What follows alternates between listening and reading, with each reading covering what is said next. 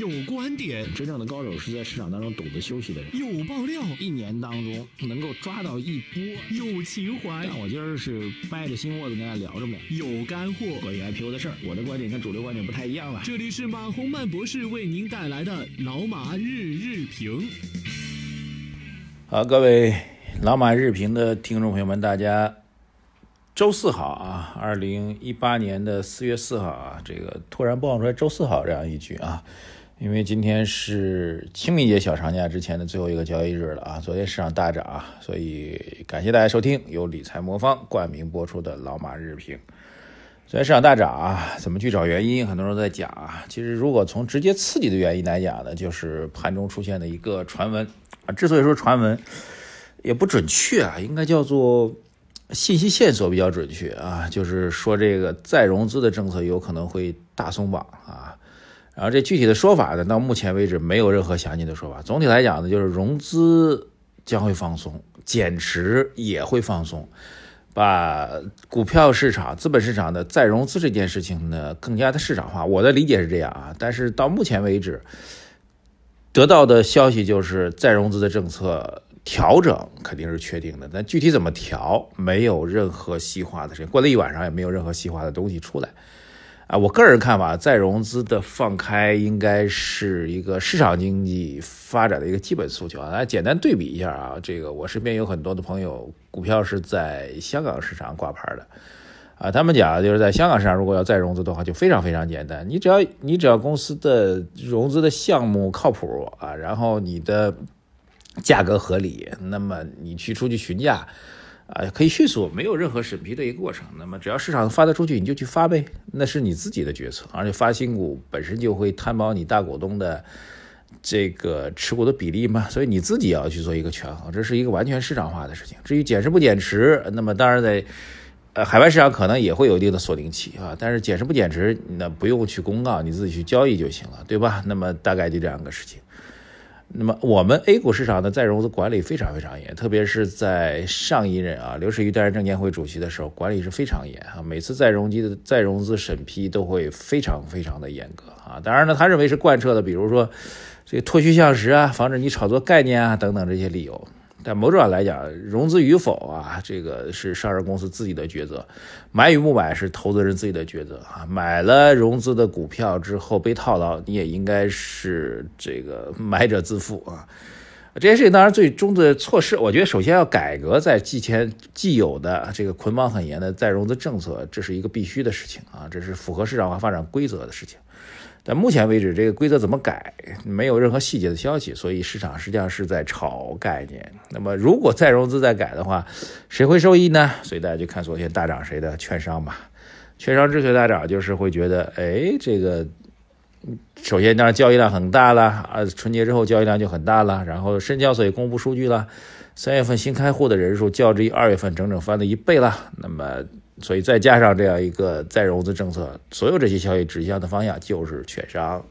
只要股市活跃了，券商肯定首当其冲的这个板块。所以昨天可以理解为是券商大涨。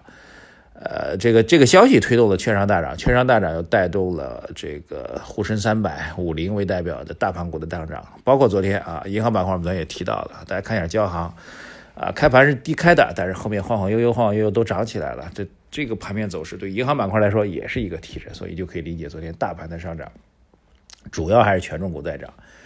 呃，那么你手头如果中小盘题材股比较多的话，那昨天其实可能并没有怎么上涨啊。这是第一个重要的消息，给大家做一个通报。第二个比较重要的消息就是宏观经济数据。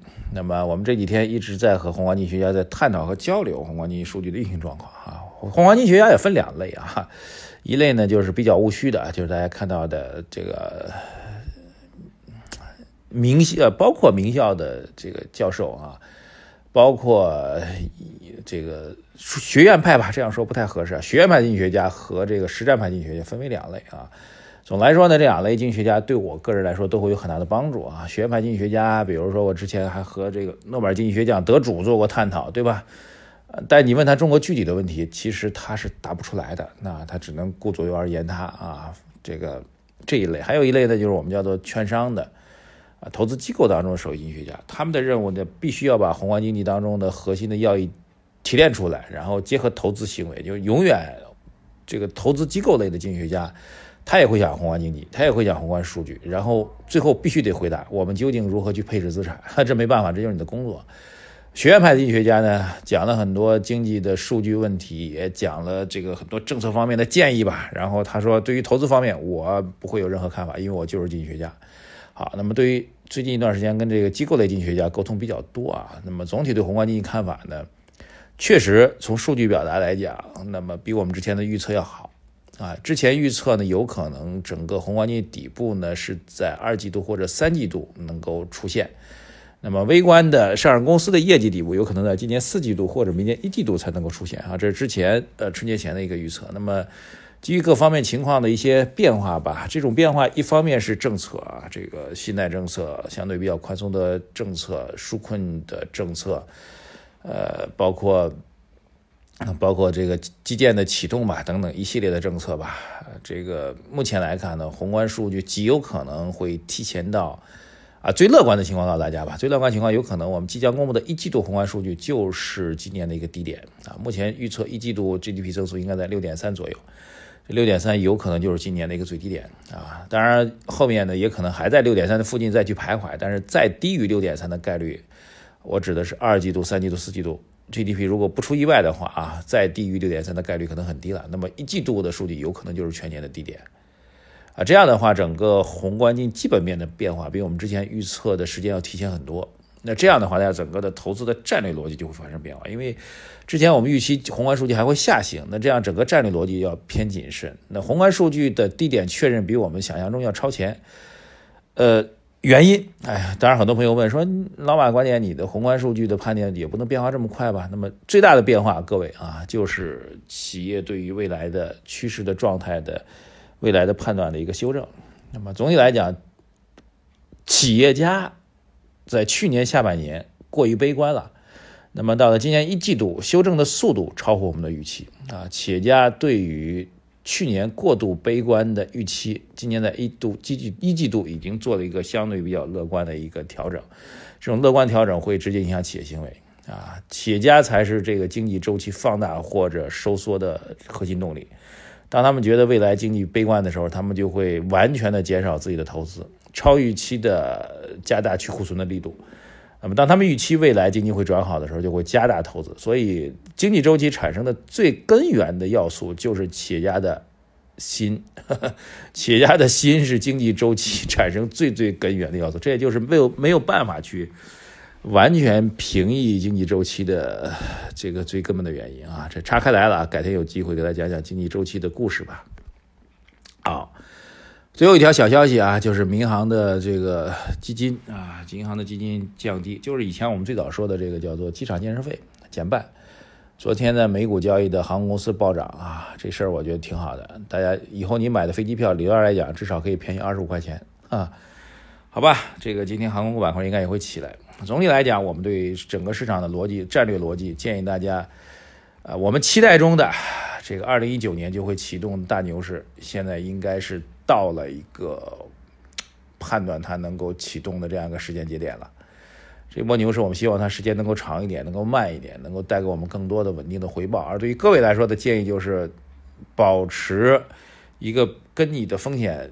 匹配程度相对适应的仓位啊，然后呢，选择一些战略性的投资板块，长期持股啊。如果您觉得现在没有什么好的品种可以吃的话，很简单，上证五零指数很简单，银行板块很简单，包括没有怎么上涨的整个医药板块，作为中长期的战略品种进行一个持仓，不要关注短期的涨跌。我觉得至少这样的话，跑赢整个资本市场的大势的。这种可能性依然还是非常明确的。好，节目最后呢，我们要感谢一下理财魔方对我们本节目的冠名支持。理财魔方倡导科学投资基金，为每一个用户量身定制基金投资组合，涵盖股票、债券、大宗商品、海外的 QD 基金等等，可以满足中高净值人士的资产配置需求。理财魔方呢，拥有证监会颁发的基金销售牌照，合法合规。大家呢，可以在各大应用商店下载理财魔方 APP 体验一下。好，谢谢大家。这个。这个小长假就不能祝大家愉快了啊！这个希望大家能够休息好啊，这个保养好身体，节后再战。谢谢大家，再见。